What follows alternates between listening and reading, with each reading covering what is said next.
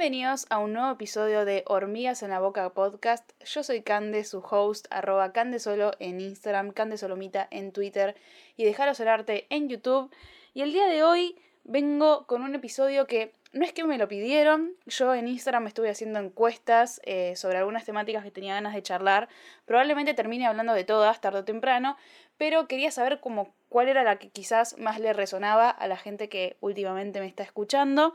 Y entre esas temáticas, la que salió el día de hoy, la que voy a estar desarrollando, es la vergüenza y el perfeccionismo. Este tema creo que nos toca a todos eh, bastante de cerca, por algo habrá sido el más votado. Em, creo yo que, como siempre, el enfoque que le voy a dar es muy desde el lado artístico en un punto, pero siento que, como siempre, hay un montón de cosas que son perfectamente aplicables a cualquier tipo de vida, más allá de si te ves identificado con la rama artística o no. Así que espero que, nada, las reflexiones o demás le, vengan bien a todos, a todes eh, los que estén escuchando. Así que bueno, vamos a empezar. Yo como que quiero arrancar específicamente por la palabra perfeccionismo, ¿no? Muchas veces creo yo que asumimos em, en un punto como, como seres humanos, ¿no? La idea de que cuando queremos que las cosas nos salgan mejor, cuando queremos que las cosas, em, más allá de que nos salgan mejor, sino como refugiarnos en la idea de que, ay, es que yo sé que lo puedo hacer mejor, es que yo sé que puedo mejorar. Y creo que generalmente uno como que en ese sentido, cuando se pone esas, voy a decirle, excusas, eh, se siente por un lado como que, ay, soy humilde, yo sé que, que, ahora estoy bien, pero que, o ni siquiera, yo sé que ahora no soy bueno y que puedo ser bueno en realidad, ¿no? Em, y se refleja eso como si fuera humildad, o en muchos casos creo que también uno lo atribuye como si fuera criterio, ¿no? Como decir, ay, es que yo sé que esto se puede, mejorar, porque se puede mejorar por acá y por allá, y es que, ay, soy re, no sé, estoy re contracapacitado y me doy cuenta de todo. Y mm, déjenme decirles que el perfeccionismo no es criterio, no es humildad, de hecho lo contrario, que eso es algo que también yo ya hablé un poco en el capítulo de Hacerlo con miedo, es uno de los episodios que más escucharon hasta el momento, así que tiene sentido también que, que esto les esté resonando bastante. Y mismo en ese capítulo dije que del perfeccionismo y la vergüenza podíamos hablar largo y tendidamente, eh, más allá del miedo. Pero bueno, como que se relacionan, así que probablemente esté hablando también un poquito más acá sobre el miedo, eh, como para complementar ese episodio, ¿no? Pero, a ver, el criterio lo que supuestamente nos da a entender a nosotros, a nuestra cabeza, es que tenemos la posibilidad de arreglar algo para que sea mejor, ¿no? Em, y en realidad eh, el perfeccionismo, como les digo, no es ni criterio, no es humildad, es básicamente la negativa a dejarse avanzar. Eh, cuando uno entra como en este bucle, es como... es un sistema bastante obsesivo, digamos, que tenemos, eh, que no solamente nos está prohibiendo seguir avanzando con, con, las cosas que queremos hacer, sino de que encima como que te debilita en un punto, te, te, te autoatacás como más de la cuenta, más de lo necesario. En realidad no es nada necesario autoatacarse, ¿no? Pero lo que voy es eso, digo, uno quizás puede hacerse una crítica constructiva, puede decir, che, sé que esto puede mejorar un poco, pero en realidad como que caer, como les digo, en ese sistema, en ese bucle, lo único que hace es tirarte cada vez más para abajo eh, y hacer que cada vez le como que te bloquees más a un punto de que ya directamente no es que vas a hacer las cosas mal, las vas a dejar de hacer. Y como creo que ya dije en el episodio del miedo, eh, y lo voy a volver a decir por las dudas, cualquier cosa es mejor haberla hecho que que no esté hecha, independientemente del resultado, de si está bueno o no está bueno, si lo consideran valeroso o no valeroso, o sea, cualquier cosa realizada eh, es sinónimo de esfuerzo, de predisposición, de haberse, su, su, de haberse sobreponido a un montón de sentimientos que a uno le pasan cuando está creando, cuando está haciendo, eh, y que eso tiene muchísimo valor. independientemente, como les digo, del resultado. Em, cuando uno entra en este bucle del perfeccionismo, es como que perdés de vista el todo, digamos, eh, todo el proceso en sí, que yo vengo insistiendo mucho, creo yo, cuando hablo de cosas de, de este estilo, y lo vengo insistiendo conmigo misma también, porque quizás si estos temas me resuenan tanto para querer hablarlos es porque quizás yo estoy en una etapa de, de nada, de bloqueos por este tipo de cuestiones. Y, y a mí me pasa todo el tiempo eh, de que muchas veces hay veces que la gente me hace cumplidos o elogios o me dice, che, qué bueno esto que hiciste o lo que sea. O mismo yo a veces como que me doy cuenta de que está bueno lo que hago, pero más allá de que pueda reconocer que eso antes ni siquiera eso podía, o sea, tuve mucho, muchos años de crear y nunca estar conforme ni contenta con lo que yo hacía. Creo que eso lo pude modificar eh, el último tiempo, los últimos dos años de trabajo personal, pero todavía estoy en un punto en donde si bien acepto los elogios, ya no tengo la necesidad de decir, ay, no, nada que ver, o sea, como que los puedo aceptar y decir gracias eh, y no sentirme incómoda con eso, como que me repasa esto de, de que igualmente siempre a veces termino después concluyendo la conversación en, es que yo sé que recién estoy arrancando, yo sé que esto va a poder ser mejor. Que nada, como les digo, eh, efectivamente digo, puedo hacer las cosas mejor de lo que las hago, con práctica, con, con años de experiencia y demás. Y, y, yo reconozco que año a año, digo, lo que hago este año es mejor que lo que hice el año anterior en un punto. Eh, por lo menos a nivel, eh, como les digo, no solo experiencia, sino técnica, sino, bueno, un montón de, de cuestiones, pero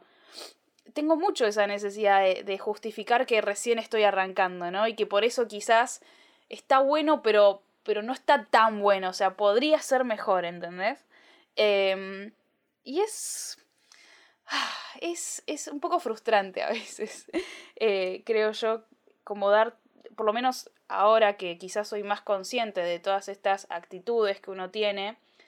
eh, como negativamente hacia su obra, hacia su trabajo, hacia lo que sea, como que ahora que me puedo dar cuenta cuando tengo esas actitudes y, y decir, che, esto no está bueno, en un punto, le decía hace poco a un amigo, que me pone en una posición de ser como demasiado consciente de todas las cosas que, que no están buenas y eso a veces termina generando incluso más angustia. Esto ya es como re personal, ¿no? Pero pero me repasa de decir, che, me estoy dando cuenta de todas las actitudes que, que son eh, negativas o que son eh, como destructivas en un punto para lo que hago, para lo que soy, para mi personalidad, para lo que sea, y darme cuenta que las estoy teniendo, por lo menos es un paso más, o sea, es tener, estar un paso adelante en el sentido de, de que hay gente que ni siquiera se da cuenta, ¿no? que está haciendo cosas que le están perjudicando. Yo por lo menos me doy cuenta, pero te genera igualmente un estado como de ansiedad de decir, che, me estoy dando cuenta, pero en un punto tampoco lo puedo frenar, entonces es como que estoy siendo consciente de las cosas que hago mal, pero pero como que a la vez es como que no las puedo evitar y entonces como que me, me frustro, ¿no? Me, me pone mal. Em, y eso es nuevamente una, una característica más que hace que, que a veces uno se, se pueda bloquear, ¿no? Que al fin y al cabo digo, cuando hablé del miedo y cuando hablo ahora del perfeccionismo y de la vergüenza, eh, todo se reduce a lo mismo, que uno se bloquee y deje de crear y que no es la idea. deje de crear o en todo caso deje de hacer, porque como les digo, si bien lo estoy enfocando muy desde lo creativo, em, creo que es completamente aplicable a la vida, ¿no? Yo no solamente a veces me bloqueo creativamente, sino de que tengo muchos bloqueos de, de no ser o no hacer o no conversar o no decir o no ser con otras personas o, en otras situaciones por el simple hecho de que, nada, bloqueo, miedo, no sé, cosas. Em, y lo más importante, creo yo, por un lado, de esto del perfeccionismo es que cuando vos evitás eh, esto de hacer las cosas entre comillas mal, entre comillas los los primeros intentos, estás evitando dejar que los errores se revelen solos, digamos, ¿no? Como más adelante, cuando cuando efectivamente sucedan, ¿no? Como que el perfeccionismo es adelantarse a decir, ay no, es que no quiero hacer las cosas mal, quiero que esté perfecto. Y, y, te adelantas a todo lo que puede salir mal y que en realidad no sabes qué es lo que va a salir mal. De hecho, probablemente lo que vos pensabas en realidad no suceda y terminan sucediendo quizás otras cosas que no te esperabas. Y mm, creo que también lo dije en el episodio del miedo, del miedo, pero los errores son justamente los que te hacen como aprender y justamente como incorporar el conocimiento nuevo o el verdadero avance. Entonces, si uno evita también que como cometer esos errores, si uno evita eh, fallar, si uno evita como ser, entre comillas, imperfecto, que yo ya dije igual que el ser humano es imperfecto, por ende el arte, como lo hace el humano, es imperfecto, por ende pensar en que debería ser perfecto lo que hacemos eh, es una como contradicción muy grande y que realmente digo no tiene ningún tipo de sentido. Em, y por ende, como les digo, evitar esos errores es, es directamente decir, ok, no, no puedo hacer nada. Como les digo, cada error en realidad termina siendo un hallazgo si lo permitimos, ¿no? Entonces como que nos estamos perdiendo por querer ser perfectos un montón de cosas que van a traer muchísimo más valor a nuestra vida y que no solamente van a tener más, valor, sino más aprendizaje, sino que efectivamente van, gracias a esos errores, nosotros vamos a poder hacer cada vez mejor las cosas. Si no los cometés, eh, probablemente no aprendas y no sé qué tanto puedas mejorar desde el hacer todo perfecto de una, que como les digo, no es una opción en realidad eh, como razonable, no es una opción que se condiga con la realidad, porque creo que es bastante imposible. Em, cuando vos decidís o decidís o simplemente te sale eh, querer ser perfeccionista, eh, en un punto en realidad estás como corrigiendo tu originalidad y, y te estás limitando a ser como nada, un, un, ser humano uniforme, digamos, que, que no tiene ni pasión ni espontaneidad, porque le estás controlando todo a un nivel que nada, que, es imposible ser original, que es imposible, nada, esto, que se demuestre como digamos toda tu, tu esencia a través de lo que haces porque la limitaste tanto, la, la, la pusiste tanto adentro de una cajita, eh, que, que es imposible que eso realmente refleje como lo que hay adentro tuyo. Y estoy tratando como de pensarlo también en, en otras situaciones de la vida. Y, y creo que, que, que es lo mismo, ¿no? Es como evitar que salga la verdadera personalidad es como decir, bueno, no digo esto o no hago esto para que el otro no piense así o no piense así y como que es, como les digo, limitante en un montón de, aspectos y que el resultado de eso quizás es un resultado controlado y que es el esperable, o no, no sé si es el esperable, pero es uno que vos pudiste predecir, pero creo yo que dentro de lo predecible terminamos siendo infelices igual porque justamente te limitaste tanto que, que nada, que hay algo ahí de, de lo que sos y de lo que haces y de lo que realmente te nace que, que si no sale, queda adentro y se convierte en caca. eh, y creo que lo principal es darnos cuenta de que justamente por esto, si nosotros nos damos cuenta de que de todas esas situaciones que nosotros queremos aplicar nuestro perfeccionismo, entre comillas, con la excusa del criterio o, de querer ser mejor o lo que sea, eh, creo que nos podemos dar cuenta de que en realidad no existen los errores. Eh, no, no existen. Porque de todo vamos a poder como aprender. Eh, y no tiene nada de sentido, para mí por lo menos, hacer como tantas versiones de todo, ¿no? Como volver a crear 10 millones de cosas hasta que esté perfecto eh, y, o incluso crear con el ojo puesto en, el que, en lo que van a decir o en lo que van a hacer, como que me doy cuenta de que es una pérdida de tiempo enorme, digo, si, si nosotros vivimos tan obsesionados con todo eso, es que vamos a hacer dos cosas en toda nuestra vida y probablemente no, ni siquiera lleguemos al resultado que, que, queramos y, o que nos haga estar orgullosos. Entonces es como, es una pérdida de tiempo tan grande ser perfeccionista que da lástima, o sea, da, da pena que desperdiciemos nuestra vida así, creo yo. Em, creo yo que la gente que es perfeccionista es ese típico, es ese tipo de persona que como que le pone nota al resultado, ¿no? De, bueno, hice esto y mm, nada, acá, bueno, después de, tanta corrección y qué sé yo, esto, bueno, quedó bien, me quedó un 8, ¿no? Eh, podría ser mejor, pero bueno, un, buen punto. O la verdad esto, por más que lo intenté y demás, me quedó medio feo y la verdad es que no me gusta el resultado. Y es que es como que nada, el perfeccionista quiere que, que cada hola o él es perfeccionista, es como que quieren que cada versión sea perfecta y sea final. Y como les digo, más allá de que, por un lado, no sé si está bueno hacer tantas versiones de algo, cada obra, creo yo, y cada actitud o lo que sea, eh, toma como su tiempo y su... Y, y, sí, igual por un, en, en un punto tiene un proceso de corrección. El tema es que la corrección no sea obsesiva y no sea como, no sé, tan, tan marcada, este, como que te haga obsesionarte y, no poder soltarla en ningún momento hasta que esté perfecta y final. Y, no frustrarte cuando no te sale la primera, que eso también es típico del perfeccionista, ¿no? Em, creo yo que otras actitudes de la persona así, eh, perfeccionista, digamos, es estar siempre insatisfecho. O sea, alguien perfeccionista está siempre insatisfecho. Con esto me veo hoy en día quizás no tan reflejada, pero podría decir que hasta hace dos años atrás yo no podía reconocer que absolutamente nada de lo que yo hiciera estuviera bueno. O sea, todo era como bueno, pero puede ser mejor. O sea, sí lo hice,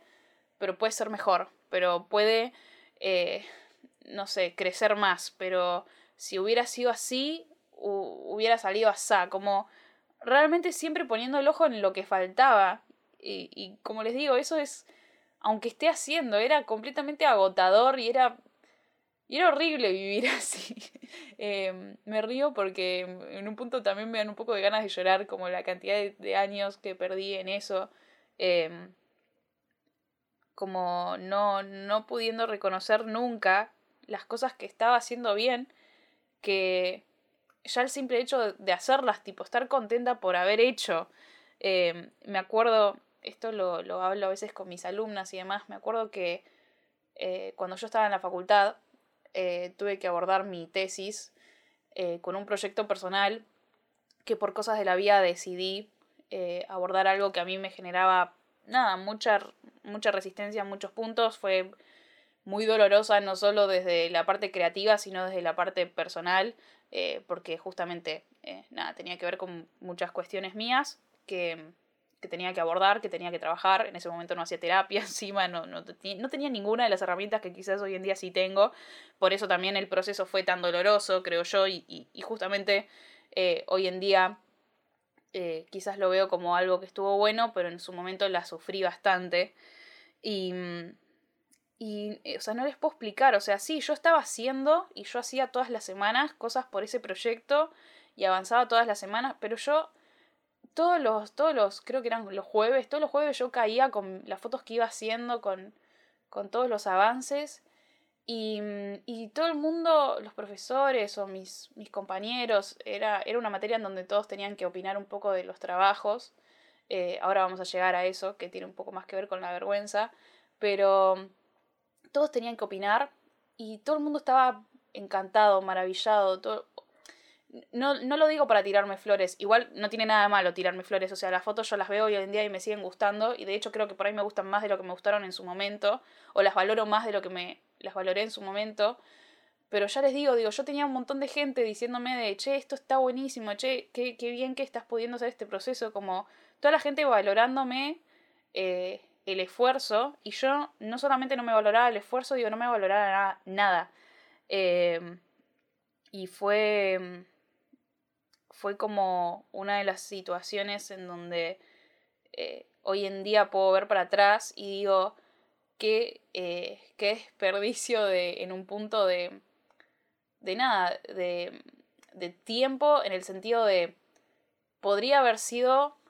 a ver, más allá de que el trabajo era doloroso, podría haber sido una etapa de mi vida en donde podría haber disfrutado de todo lo que me estaba pasando y de todas las posibilidades que tenía de hacer lo que estaba haciendo en ese momento y podría haberme valorado y, disfrutado el proceso mucho más, de vuelta, más allá de, lo personal específico que yo estaba abordando, pero digo, podría haber sido más disfrutable el proceso y me da un poco de pena haberme perdido de eso. Hoy en día eh, quizás lo agradezco, parece raro agradecer esos momentos de mierda en un punto, pero los agradezco desde el punto de vista de que me, a mí me enseñaron que yo no quiero volver a, pasar por algo así. Más allá de que sí, probablemente después de eso pasé nuevamente por situaciones en donde quizás no disfruté tanto el proceso y quizás hoy en día también me encuentro en un momento en donde me está costando disfrutar eh, el aquí, el ahora o el, o el lo que tengo hoy en día o lo que construí hasta el momento como eh, eh, quiero ser consciente por un lado y ser honesta de que sí, es una tarea difícil y que implica mucho trabajo personal, como les digo, pero, pero a mí todas esas situaciones me enseñan de que por ahí no quiero, o sea, de que, de que esa no es, no es la mejor forma y no es lo normal y no es lo que debería ser. Eh, nada, como que se puede, se puede pasar por todo esto de otra forma. Y ya me estoy poniendo re personal, vamos a volver un poco al guion, pero nada, o sea, como que es verdad, siempre va a haber lugar para las mejoras, pero eso no es humildad, es, es ser un... En un punto es ser un poco ególatra, eh, porque es, es el orgullo, como lo decía también en el capítulo del miedo, es el orgullo de querer ser perfecto, como si pudiéramos, ¿no? Como si nosotros fuéramos eh, este tipo de, de persona, o en todo caso de artista, que, que nada, que es invencible y que podría hacer las cosas mejor de entrada, ¿no? O de una, o sin tantas trabas. Eh, eso es ego, no es humildad. Decir, ay, yo sé que puede ser mejor, e-, es ego, en realidad, no. Es, es muy confuso, a veces es contradictorio, pero la realidad es que, que nada, que yo lo veo así. Este, no, no, no estás buscando ser mejor en realidad, estás persiguiendo lo peor de, de, vos mismo, ¿no? De, de, que nunca lo que hagas va a ser lo bastante bueno. Eh, como les digo, no estás buscando lo mejor, estás persiguiéndote a vos mismo por no ser lo suficientemente bueno. Eh, y creo yo que cuando empezás a darte cuenta de eso decís, che, basta de correr, basta de correrme a mí mismo. Eh, hay una pregunta que yo saqué en su momento del libro del Camino del Artista, el libro que siempre recomiendo y digo que a mí me enseñó o me dio como el primer gran volumen de herramientas para empezar a trabajar en todo esto, eh, desde lo personal, no solo como artista, sino como persona, digo, me enseñó muchísimas cosas ese libro. Em, que la pregunta que te hace es, si no tuvieras que hacerlo perfecto, ¿qué estarías haciendo? Y es como... Es, terrible, tipo, a mí esa pregunta en su momento me noqueó un montón, no sé si a ustedes les pasa,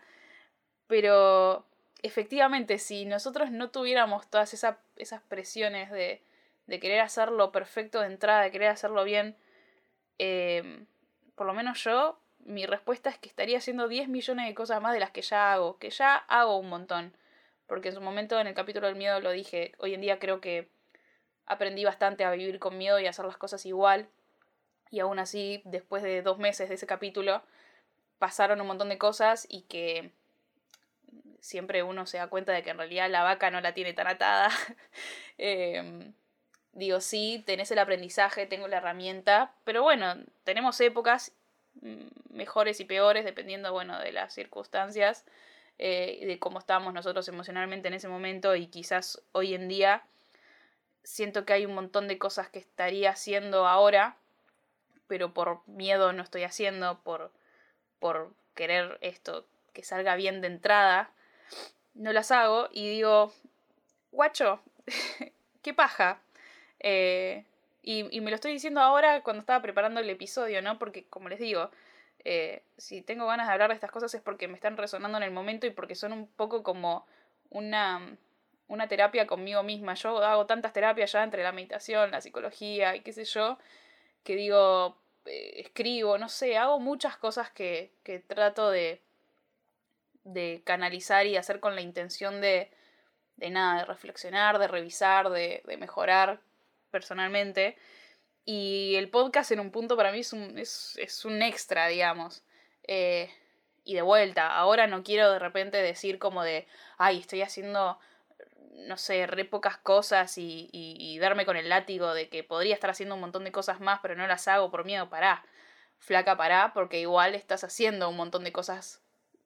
además de las que no estás haciendo, que sí, son cosas que en su momento te generaban miedo. Este podcast era algo que me generaba un poco de miedo también antes de lanzarlo, por eso también tardé tanto, le di tantas vueltas. Eh, en sí mi vida es un... hago cosas que, que en su momento me dieron mucho miedo. O sea, dedicarme al arte a mí en su momento me dio muchísimo miedo. Creo que hoy en día me sigue provocando la misma... O sea, como que ya está, ya, ya ese miedo como en el sentido de que lo vencí, tipo estoy conduciendo con ese miedo atrás mío, eh, que, que no lo dejo, no lo dejo no lo dejo tomar el volante, pero en realidad el miedito como que hay atrás mío que me está diciendo, che, no sé si vas a poder vivir de esto toda tu vida, o de qué vas a hacer cuando seas más grande y te tengas que jubilar o lo que sea, como bueno,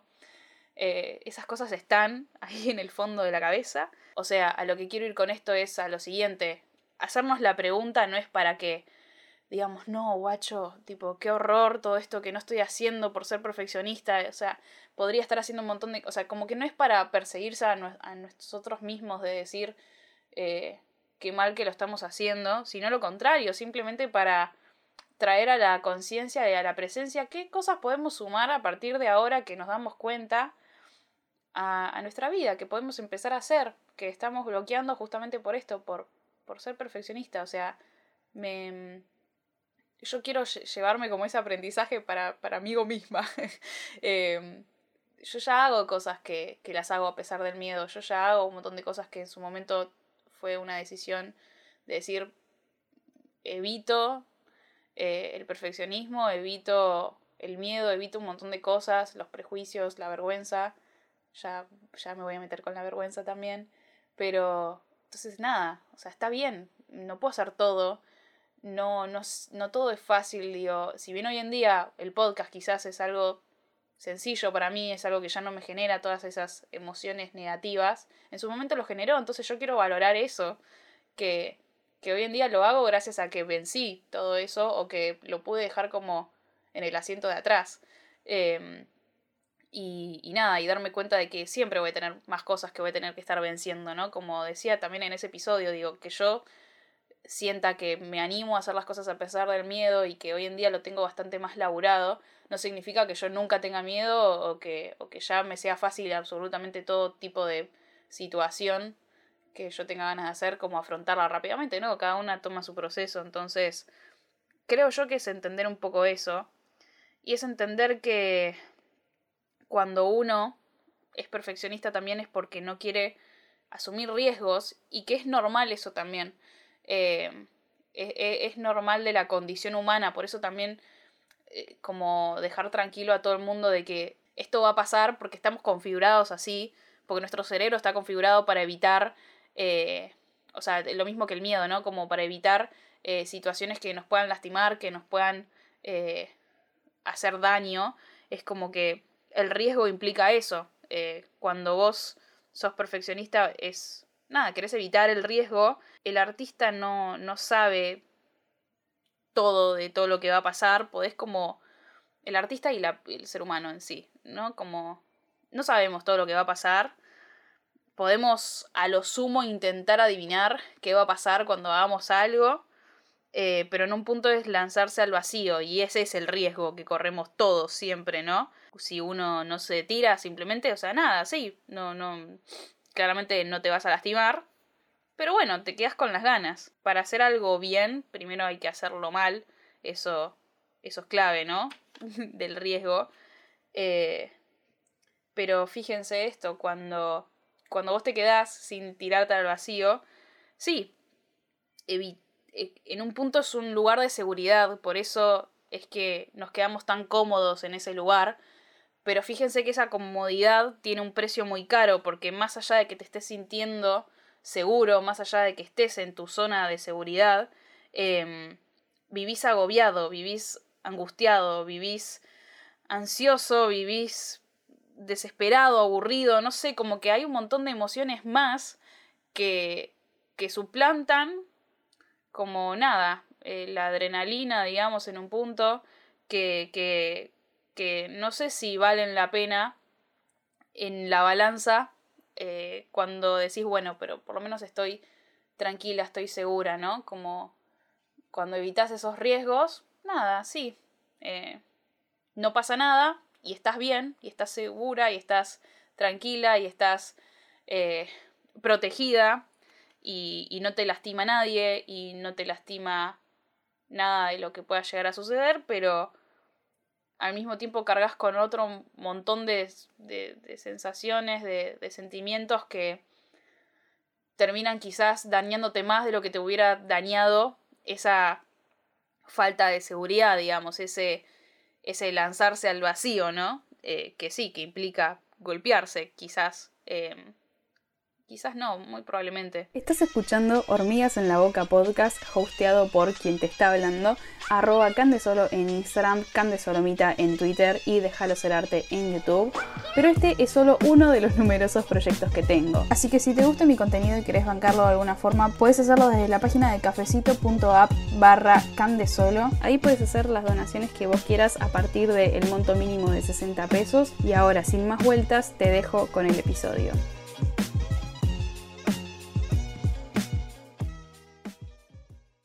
Pero nada, para uno, acá vamos como con un poquito con, con, con los aprendizajes del día, ¿no? Pero para uno arriesgarse,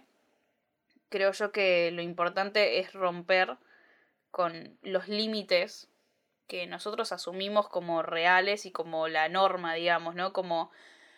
creo yo que el perfeccionismo a veces está relacionado a cosas como de ay no, es que soy, no sé, ya estoy grande para hacer esto, o ya es tarde para hacer lo otro, o no tengo plata para hacer tal cosa, o soy demasiado tímida, o lo que sea, ¿no? Como que hay un montón de límites que nosotros nos ponemos que son estúpidos, son, son nuestros en realidad, son los, los ponemos nosotros, no son límites reales. Entonces para uno, de vuelta, eh, animarse y arriesgar, hay que romper con esos límites del orto, básicamente cuando uno dice que no, que no podés hacer algo, en realidad es que no querés hacerlo sin que salga perfecto de una. Eso es terrible. Em, no, no, es... Nada, no sé, creo yo que aprovechando esta perspectiva de asumir el riesgo, quizás está bueno que cada uno se plantee como asumir un, aunque sea un mini riesgo por día, ¿no? Y que no necesariamente tiene que ver con específicamente lo que uno más le aterra, por ejemplo, de vuelta, en mi caso con, con respecto a cosas quizás artísticas, eh, yo en general igual hago como que muchas cosas dentro de la rama del arte, si bien hay una específica a la que me dedico, que es quizás la fotografía y la dirección de arte, después como que tengo la necesidad de abordar muchos otros espacios y formas y colores y bla, y, y asumir esos, y quizás esto, me cuesta asumir quizás un riesgo mayor con respecto a, a, las partes artísticas en las que más pongo foco o más pongo presión, como son estas que dije recién, pero mm, si bien esos, esos riesgos quizás toman más tiempo y más desarrollo de asumir o, o bueno, tienen un proceso un poco más complejo y un poco más largo, está bueno que por lo menos asuma yo riesgos más cortitos, más chiquitos, en otros aspectos de mi vida, porque eh, esos pequeños riesgos que uno va asumiendo son los que te van como revitalizando en un punto, son los que me dan poder personal y los que van a llevar lentamente a que yo, con el tiempo, digo, de, ir asumiendo esos pequeños riesgos día a día, eh, termino como con, la confianza o la seguridad en mí misma de que puedo asumir un riesgo mucho mayor. Creo yo que también que eh, un poco el camino es ese, ¿no? Como no esperar que ay, listo, ahora estoy remotivada y digo, voy a, o sea, de un día para el otro voy a dejar mi trabajo y me voy a dedicar a, no sé, el bordado. Digo, no digo que no lo hagan, ¿no? Pero lo que voy es que por ahí es un riesgo muy grande que, que si uno no está acostumbrado a tomar pequeños riesgos, aunque sea, quizás lo ve como algo muy enorme para hacer y justamente te bloquea, no podés, te cuesta, y te frustras más porque no lo podés hacer, porque no te animás y, y, creo que no es por ahí el camino, creo que está bueno esto de decir, bueno, arranquemos con riesgos un poco más chiquitos que por ahí impliquen o sea, sí, eh, van a, aplicar o implicar un, pequeño riesgo, una pequeña saltada al vacío, pero no una saltada tan grande, ¿no? No de tantos metros, quizás. Em, para mí, como les digo, eh, un pequeño riesgo asumido fue el podcast. Eh, y, y, son un montón de proyectos extra por fuera de, de nada, de lo que quiero, de lo que quiero hacer como fotógrafa y como directora de arte, eh, que quizás es justamente a lo que en lo que quiero basar un poco como a lo que me dedico. Más allá de que, nada, siempre digo, para mí soy artista y, y, siempre que me nazca hacer cualquier otra cosa de cualquier otro ámbito, digo, lo voy a fusionar con lo que hago, porque es que simplemente yo soy así. Pero, no sé, el podcast para mí es un, es un pequeño riesgo asumido. Eh, escribir, que escribo muchísimo, eso sí, nunca vio, bueno, no, nunca vio, no, en su momento en la época de pandemia sí compartí más mis cosas escritas, pero escribir para mí es un riesgo también porque he, he, corrido mucho con la norma de esto que les decía, tipo, ay, es que quiero escribir bien, ay, es que quiero escribir un poema hermoso y que la gente lo lea y se emocione, o que quiero escribir una novela y no sé cómo escribirla bien, entonces por eso nunca la arranco, es como hoy en día estoy empezando a explorar un poco eso desde, desde eso, desde hacerlo como me salga y como pueda, y sí, probablemente esté horrible, y, y nada, y, quizás sí todavía no me animo a mostrarlo tanto al mundo, pero para mí ya el, simple hecho de empezar a hacerlo eh, es un pequeño riesgo asumido. Y, y nada, creo que es por ahí, creo que está bueno que, que si esto está resonando, identifiquemos como esos pequeños riesgos que podríamos asumir día a día. Para mí también son riesgos que tienen que ver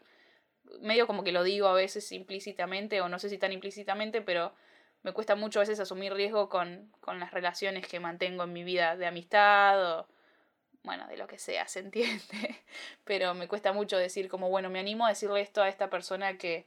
que nada, que me está pasando, lo estoy sintiendo, ya sea una situación de enojo o de, mm, no sé, querer plantearle algo que, que te está pasando con esa persona eh, me recuesta, me cuesta muchísimo como plantear mis sentimientos con otras personas y, y es un riesgo eh, expresárselo al otro porque no sabes cómo se lo va a tomar, no sabes qué te va a decir y por ende no sabes vos qué le vas a responder eh, y a mí me cuesta mucho asumir situaciones en las que no tengo el control. Generalmente soy de las personas que planifican mucho la, la conversación en su cabeza, eso es terrible, eso me mata. lo podría también trabajar en un podcast tranquilamente esto de de vivir en, en la cabeza, ¿no? Y de todas las situaciones que se pueden dar a raíz de eso. Pero nada, como intento en mi día a día, como decir, bueno, la verdad es que me está generando un montón de resistencia decir esto o hacer esto con esta persona, pero, pero lo voy a hacer porque nada, en realidad es un pequeño riesgo para la vida, pero no es tan grave. Y, y a poquito, y como les digo, es y lo dije en el capítulo del miedo, cuando me animo a hacer algo que tenía ganas de hacer y que en su momento causó tanta resistencia, por más que sea chiquito, por más que sea en un ámbito, no sea que, como les digo, que no sea tan significativo a nivel carrera o a nivel, no sé, desarrollo personal o lo que sea, como por más que sea algo tan chiquito, tan inocente, cuando lo hago es como te da tanta paz y tanta felicidad que mm, creo yo que ahí está como el punto de decir,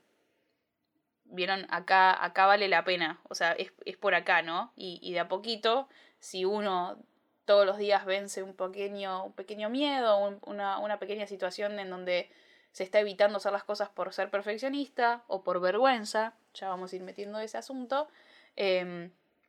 nada, te va empoderando y te va empoderando para cada vez asumir riesgos más grandes y que de ahí es de donde sale la magia, básicamente. Em, no, no tiene nada de mágico quedarse en el molde, no tiene nada de mágico no correr nunca ningún riesgo, más sí hacer todo lo que tenemos ganas de hacer sin trabas. Eh, todo lo que pueda surgir de ahí va a ser bueno, siempre. Independientemente de, de si efectivamente parece bueno o no, digo, todo lo que podamos recolectar de ahí nos va a hacer bien a la larga o a la corta. Lo digo así porque digo, sí, pueden pasar situaciones en donde nos lastimemos, en donde nos demos la cabeza contra la pared, pero aún así todas esas situaciones son buenas porque nos van a servir justamente para aprender, eh, aunque a uno le cueste verlo en el momento, pero siempre a la larga creo yo que se valora. Bueno, y ahora empecemos a conectarlo un poco con la vergüenza. Porque básicamente, ¿qué es la vergüenza? Eh, yo creo que la vergüenza es básicamente el miedo a accionar y es otro mecanismo más de control, digamos, dentro de todo este sistema nefasto que nos construimos alrededor de, de lo que hacemos o de lo que somos. Em, nada, como que lo voy a volver a, a quizás encaminar un poco como dentro de, de lo artístico, porque para mí, y también dentro de lo que he leído y he estudiado un poco de todas estas emociones o sensaciones, la vergüenza está muy ligada a la crítica en un punto, ¿no? Y mm, viene de este lado desde que a lo largo de nuestra vida, más que nada por ahí desde chiquitos, a veces son creencias que se nos van inculcando de a poquito, pero uno cuando siente vergüenza es cuando quizás aprendió, eh, gracias a, ciertas críticas que hemos recibido, como a que lo que estamos haciendo quizás es un error, eh, que quizás es algo que está mal, que quizás es algo que no está tan bueno. Em, y entonces cuando a uno lo retaron o lo criticaron por hacer algo, eh, como que asumís o entendés de que eso que haces es causa de vergüenza, ¿no? Em, independientemente si lo estás haciendo para jugar, para hacerlo por amor al arte, para hacerlo porque sí, para hacerlo o, no, quizás con, con fines más,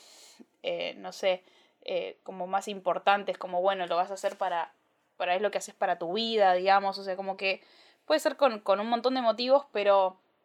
la crítica que alguna vez vino de un amigo, de un conocido, de un familiar, eh, de un profesor, de un, no sé, de, de, cualquier, en cualquier situación en donde alguna vez recibimos una crítica, em, como todavía no teníamos desarrollado como un montón de, de emociones o de sensaciones, yo creo que desde chiquitos se nos enseña que cuando se nos critican es causa de, de esto, de que hay algo que no deberíamos estar haciendo, algo de que es un error y que por ende hacerlo es causa de vergüenza, ¿no? Entonces, a partir de ahí nosotros empezamos a construir y a hacer y a movernos alrededor de la idea de, de que sea lo que sea que hagamos, puede ser causa de vergüenza, puede ser que haya alguien más que lo esté mirando y que nos diga, che, esto no está bueno, eh, esto esto no, no sé, no, no debería estar sucediendo, ¿no? Y mm, en un punto, creo yo que cuando uno siente vergüenza y, y, y de hecho deja de hacer por vergüenza, es como que es el mecanismo, como les decía hace un rato, el mecanismo de control para evitar nuevamente el dolor y ser vulnerable en un punto, ¿no? Porque justamente hacer algo y mm, cualquier cosa que hagamos, ¿eh? Digo, puede ser una obra de arte, como puede ser, como les digo, cualquier emoción, sensación, actitud, situación, cualquier cosa que nosotros generemos puede ser causa de, de nada, de, mostrarse vulnerable, de, mostrarse eh, o de someterse, digamos, a esto, a que, a que lo critiquen, a que alguien pueda pensar distinto, a que alguien te pueda decir algo. Em, si lo relacionamos más con el arte, para colmo, el arte como que de alguna forma, esto lo, digo siempre, ¿no? Pero como que el arte ilumina, ¿no? En un punto. Eh, nos saca de la oscuridad que tenemos adentro, eh, abre un poco el armario y sí sirve para curar un montón de cosas, o por lo menos yo lo veo así, eh, o lo vivo así, para mí el arte cura, pero a la, al mismo tiempo que cura, primero te hace ver como la herida y esa situación claramente es súper, súper vulnerable y mostrarla ante el mundo, nada, es, es, es esa posición de, de, eso, de vulnerabilidad, de dolor, de, de, de, someterse a cualquiera de ese tipo de, situaciones, ¿no? Eh, yo dije hace un tiempo, justamente en el capítulo del miedo, que me había animado a hacer algo que que nada, que podría haber causado mucha vergüenza. Y creo yo que ahí es como el primer aprendizaje, creo yo, de controlar la vergüenza. Yo creo que eh, si uno se pone a pensar como todas las situaciones que le suelen dar vergüenza, eh, creo que te podés empezar a anticipar como antes de hacer algo, saber que va a ser una situación que probablemente te puede llegar a dar vergüenza y una forma de empezar a controlar esa vergüenza es si vos ya sabes que va a venir una situación que te va a generar eso, hay que empezar a tratarnos con amabilidad y a decirnos eh, lo necesario, digamos, para poder controlar esa vergüenza, ¿no? Hay que empezar a creernos que, mm, no sé, por ejemplo, yo cuando sabía que me iba a enfrentar a, eso de, de, cantar adelante de gente que sabe cantar y que yo sabía que yo no sabía cantar, eh, a, ese proceso de audición, y yo dije, quiero ir porque me quiero animar, porque fue ese riesgo que dije quiero asumir. Y, y sí, va a ser una situación re vulnerable. ya de por sí las audiciones son situaciones vulnerables, pero digo, en mi caso todavía más porque iba a ser algo que, que no sé hacer y que por ende iba a ser mal. Eh, entonces, bueno, toda esta situación de dejar de lado el perfeccionismo y el error, como si yo supuestamente supiera cantar de toda la vida, porque iba a pretender eso si no. Y como ya sabía que iba a ser una situación de, de posible vergüenza para mí, me empecé a decir lo que también dije en ese capítulo, ¿no? Como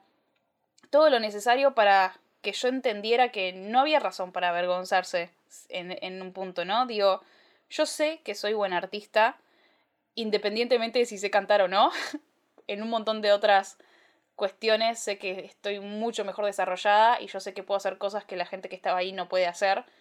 No porque no pueda, sino porque no, no se dedica a eso, no se metió en eso, no sabe hacer. Entonces, es entender eso, digo, así como ellos saben cantar y yo no, yo no sé, sé sacar fotos y ellos no, quizás. Digo, y el, y el saber igual es súper subjetivo, ¿no? Vayamos a, a, ese punto también, ¿no? Como que cualquiera puede cantar en realidad. El tema es que existen unas reglas que nos dicen que hay una forma de hacerlo bien y que por ende todo lo demás está mal y eso, eso es lo que yo considero que está mal, digo, entender que si no lo haces correctamente entonces eso es sinónimo de hacerlo mal y no, es, es para mí es sinónimo de simplemente hacerlo por pasión, por, por descargue, por, por lo que sea, ¿no? Em, entonces, de vuelta, decirme a mí misma que yo sé que soy buena artista fue una, fue una causa de evitar esa vergüenza, decirme a mí misma que yo estaba siendo valiente por animarme a hacer eso. Cuando hay un montón de gente que dice, no, ¿cómo te vas a mandar a hacer esto si no lo sabes? Te está viendo todo el mundo, existe un montón de gente que te puede criticar porque yo estaba siendo valiente, ¿entendés? Y eso para mí también tenía valor y eso también evitó esa vergüenza. Y, mm, y nada, esto, decirme que lo que yo estaba haciendo está bien, lo que yo sé hacer está bien porque era acorde a lo que, digo, a, a, al conocimiento que yo tengo hasta ese momento. Em, digo, lo que, lo que yo pueda dar acá es lo mejor que yo puedo dar ahora en esta etapa de mi vida, con estos conocimientos, con esta trayectoria, con con lo que sea, ¿no? Entonces eso está bien. Y, y lo que más insistí mucho en ese capítulo y voy a volver a insistir acá es que eh, es bueno simplemente que yo lo haya hecho. Es bueno simplemente hacerlo. Entonces, em, como haberlo hecho contra no haberlo hecho, era mucho mejor haberlo hecho mal. Eh, entre comillas mal, ¿no? Digo, insisto mucho en eso, como todo es subjetivo y todo depende de qué perspectiva lo mires pero adelantarnos a esas situaciones de posible vergüenza es una forma de empezar a controlarlo, ¿no? O sea, si uno se conoce, uno se analiza, uno ya sabe cuáles son las situaciones en donde sabe que, que esa vulnerabilidad y ese dolor se pueden llegar a mostrar y le puede tener y le puede llegar a tener miedo a mostrarlo, entonces por eso le puede llegar a generar esa vergüenza. Y si vos te adelantás a eso y te contás la historia que te tenés que contar para evitarlo, eh, no digo que la vergüenza desaparece 100%, pero yo por lo menos fue una de las, de las veces que pude aplicar esto y decir, che, esto me sirvió y, realmente hizo que yo en ningún momento sintiera como una vergüenza así de no, ¿cómo voy a cantar así? Qué horror. O sea, sí, me dio un poquito de vergüenza pararme en el escenario y que todos me estuvieran mirando por esa situación obvia de vulnerabilidad. Pero, pero nada, animarme a haberlo hecho y, y no sentir que, que nada, que era un espanto lo que estaba haciendo, que, que la demás, que no pensar que el resto me estaba juzgando, por ahí me juzgaron, ¿eh? Pero no pensar o no poner la cabeza en eso, evitó que yo sintiera una vergüenza mucho más grande de la necesaria. Y mm, esto es como, yo siento que, que hay que ser muy cuidadosos con eso, sí, hay que estar muy atentos, o sea, implica mucha conciencia, ¿no? Pero esto es como cuando la gente es alcohólica. Si están en un periodo de, evitar el alcohol y de repente dejan entrar una primera copa, una primera, una primer vaso. Eh, una vez que dejas entrar uno, entran todos. Y, y caes y, y todo termina siendo como mucho más terrible, mucho peor. Entonces, si vos ya dejas pasar un mínimo, una mínima inseguridad en el punto de no, es que no deberías estar haciendo esto porque qué va a pensar el otro, porque el otro sabe y, se puede dar cuenta de que lo estás haciendo muy mal. Ya dejas pasar ese primero y con que entró ese primer pensamiento en tu cabeza entran todos, entran todos los demás y ahí es donde de vuelta te, te frenás y no dejas avanzar lo que necesitas sacar a, afuera, ¿no? A la luz. Eh, lo que necesitas curar en un punto, si lo quieres ver desde el lado artístico. Entonces, nada, como creo yo que, es parte importante como de a poco ir siendo lo más conscientes posibles de, estos momentos, de estas situaciones de, vergüenza, como poder preverlas, poder eh, contarnos y, hacernos las afirmaciones necesarias para, para poder afrontarlo de la mejor manera y, y, siempre identificar al toque cuando está empezando a entrar ese pensamiento de vergüenza como cerrarle la puerta en la cara y, no dejar que entre, porque si lo dejas entrar, entran todos. Em, y, y, también de la mano con esto, como yo les decía hace un rato, la vergüenza está muy ligada a que alguna vez nos criticaron, ya sea con buenas o malas intenciones, quien sea, y nos hicieron sentir que, que lo que estábamos haciendo era un error. Entonces, creo yo que también es parte del proceso de la vergüenza empezar a identificar lo más posible la situación de crítica y controlarla dentro de lo que se pueda, ¿no? Digo, yo sé que no podemos siempre tener el control absoluto de quién nos critica, cuándo nos critica o nos dice qué cosa, pero también sé que muchas veces vamos a buscar a veces las críticas, ¿no? Digo, le preguntamos eh, a un amigo o, o a alguien cercano a nosotros, si es un buen amigo, probablemente tenga buenas intenciones y, y, nos, lo, y nos haga una crítica desde el amor y desde la compasión y, con, y, y, nada, y realmente como que nos cuide a la hora de hacernos la crítica. Y eso está bueno, saber identificar con quiénes sí, con quiénes no. Pero creo que a veces incluso cuando recién estás arrancando con algo, no sé si está bueno ya ir corriendo a pedir la crítica, ¿no? Porque justamente estás arrancando, estás probando, necesitas conocerte, necesitas conocer qué es lo que estás haciendo. Em, y está bueno que cuando estés un poquito más elaborado recién ahí quizás vayas a buscar las críticas. Entonces también es un poco eso, como, como cuidar los espacios de crítica en lo posible cuando está a nuestro alcance. Em, aprender dónde y cuándo son adecuadas las críticas, ¿no? Y, y nada, y cuando están estas, estas situaciones en donde nos están criticando sin haberlo pedido, sin haberlo buscado, de vuelta, ya sea alguien ajeno que no conocemos, un amigo, un familiar, lo que fuere, em, nada, no dejar entrar, como decía recién, esas inseguridades, eh, no darles como el espacio. Y después esto va a sonar muy Cris Morena, para los que conocen todas las novelas de Cris Morena, muy, muy cliché, pero el antídoto, digamos, para sanar todas esas críticas y no dejar que nos que nos inculquen o, nos sigan enseñando que lo que estamos haciendo está mal y es un error y no deberíamos hacerlo y debería ser causa de vergüenza, es eh, el amor. El amor propio y, y, como les digo, elogiarnos a nosotros mismos. Eh, decirnos que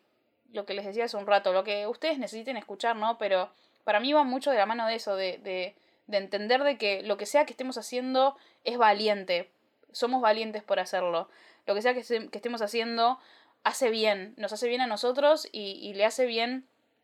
al mundo, porque nuevamente siempre hay un momento místico de acá, en donde digo, es voluntad del universo, o si quieren de Dios, o de lo que sean, lo que crean, que nosotros seamos creadores, seamos creativos. Yo siempre siento que, que fui creada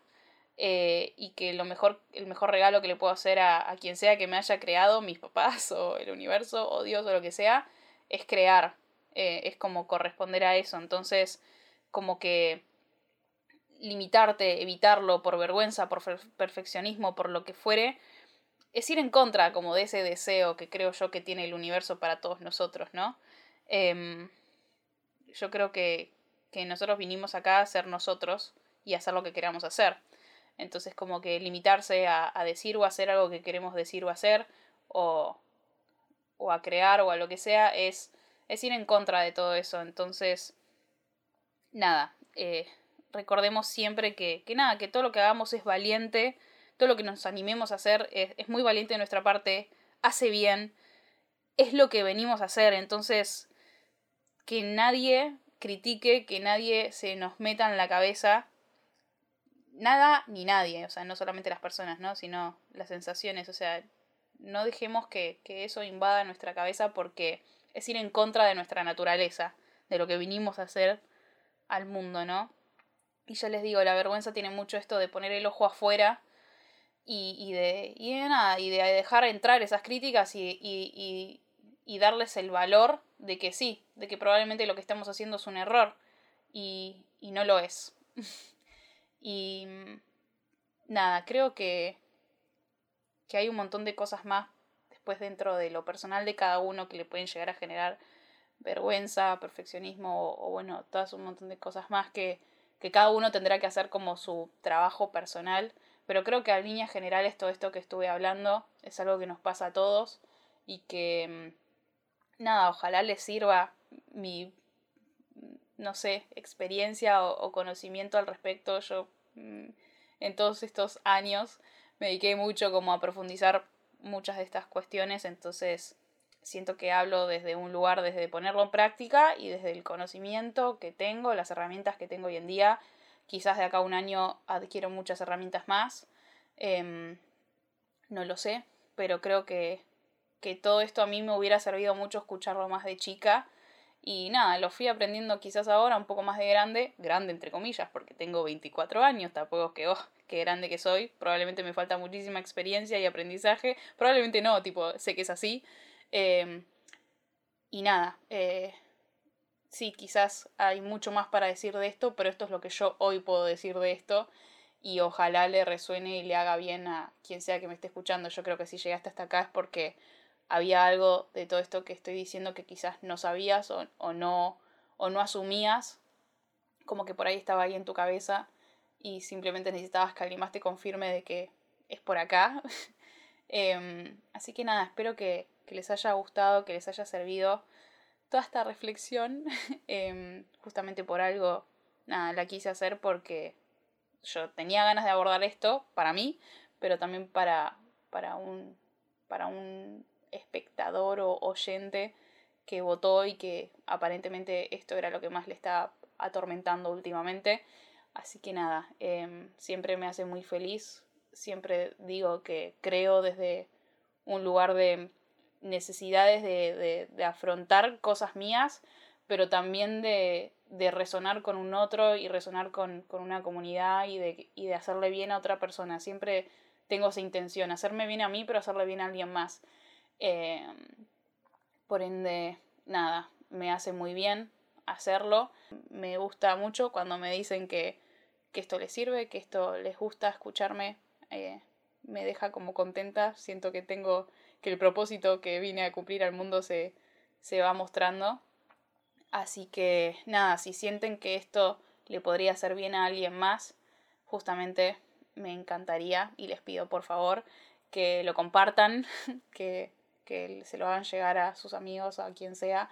que, que le pueda ayudar, eh, porque es con ese, básicamente es con ese motivo. Digo, no me interesa ser viral, no me interesa tener millones de seguidores, me interesa que esto le llegue a quien lo necesite. Así que si pueden contribuir a eso, eh, nada, les voy a estar muy agradecida y probablemente el universo les devuelva el doble. Así que nada, eso, creo que eso es todo por hoy. Nos vemos la próxima semana. No olviden seguirme en mis redes. Soy Candesolo en Instagram, Candesolomita en Twitter y Déjalo Ser Arte en YouTube.